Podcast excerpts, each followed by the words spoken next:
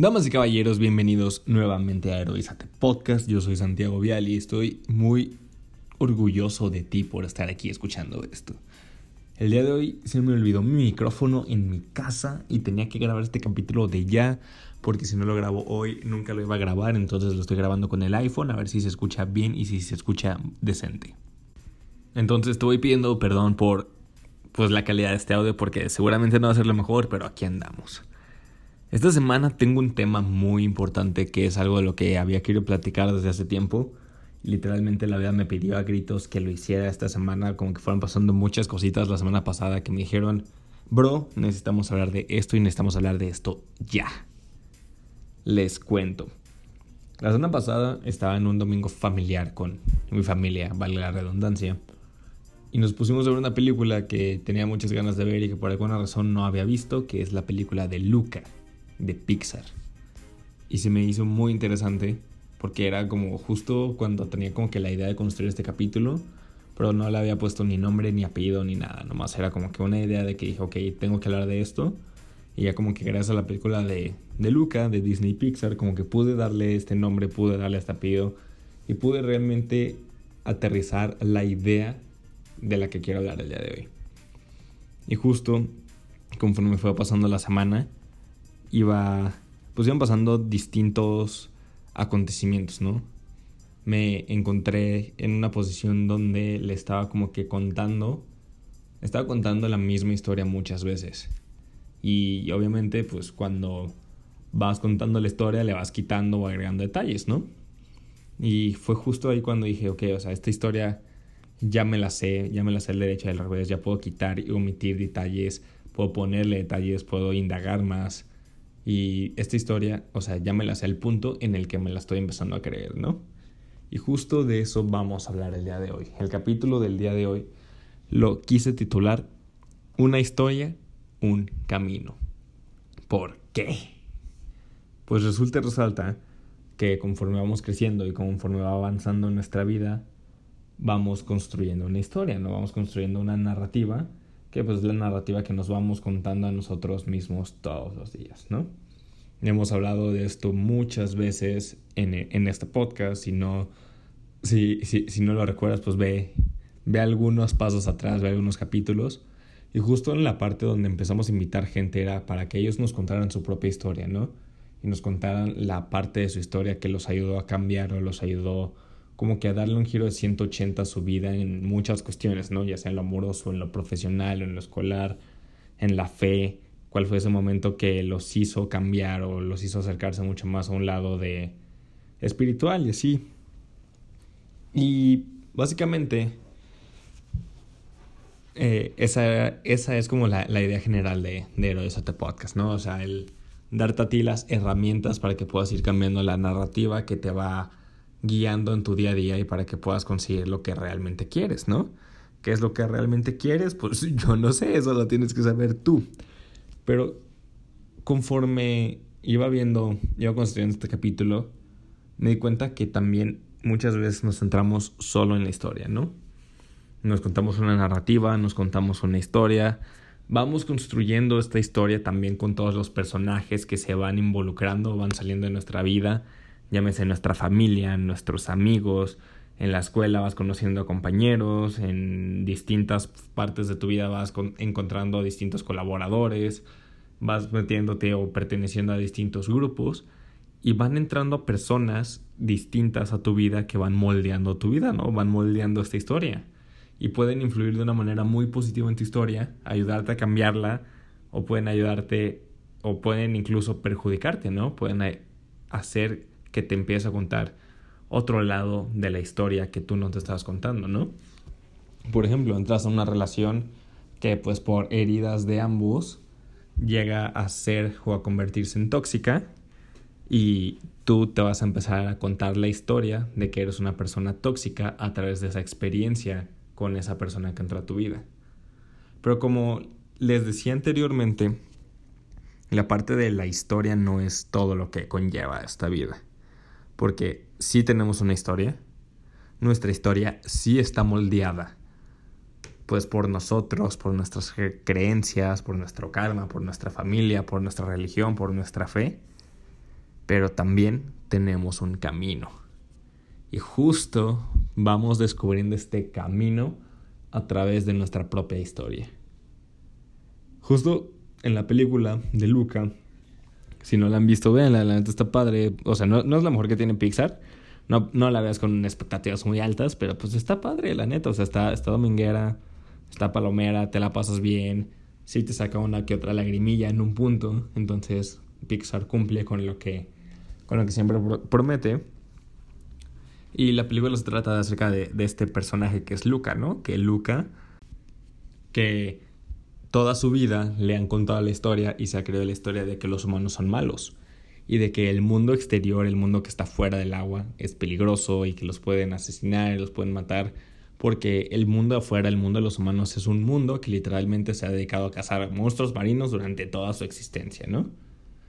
Entonces, Luca empieza a encontrarse con objetos humanos, de que un reloj, un, un despertador, un tocadiscos, unas tijeras, algo así, ya no me acuerdo qué más encuentra. Y se empieza a cuestionar si esa historia que le habían contado era la, la historia que él debía contarse, ¿no? Y en ese momento Luca conoce al otro personaje de la película que se llama Alberto.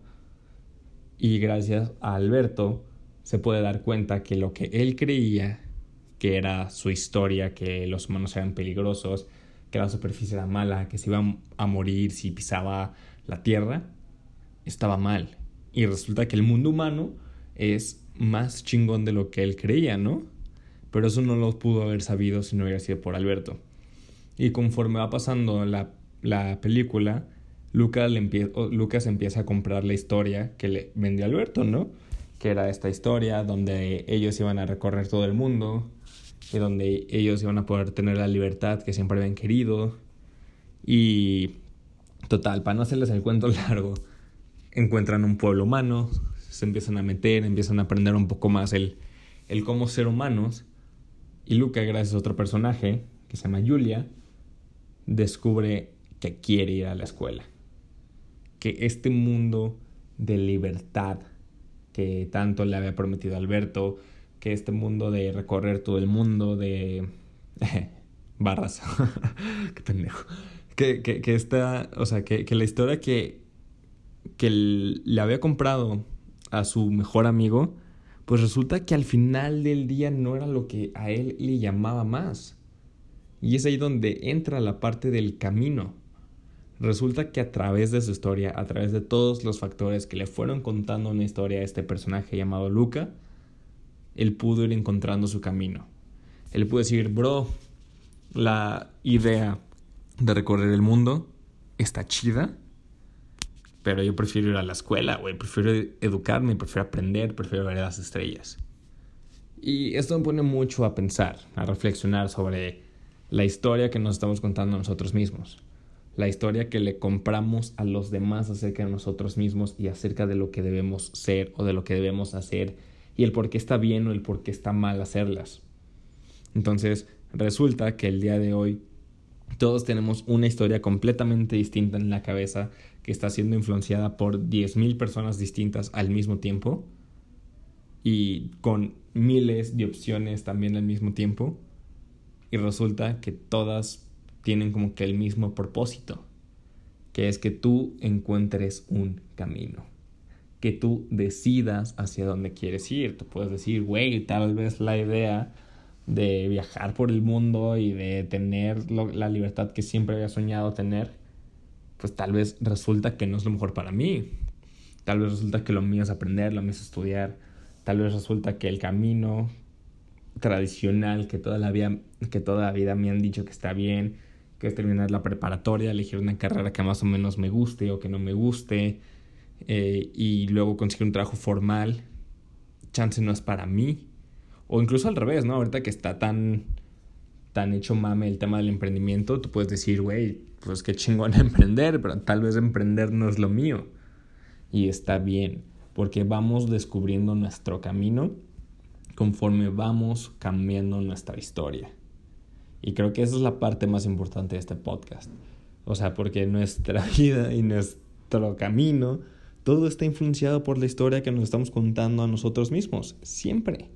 Entonces, tal vez el día de hoy tú traes una narrativa que realmente no te funciona. Y tú estás enfrascado en seguir contándote esa historia, ¿no?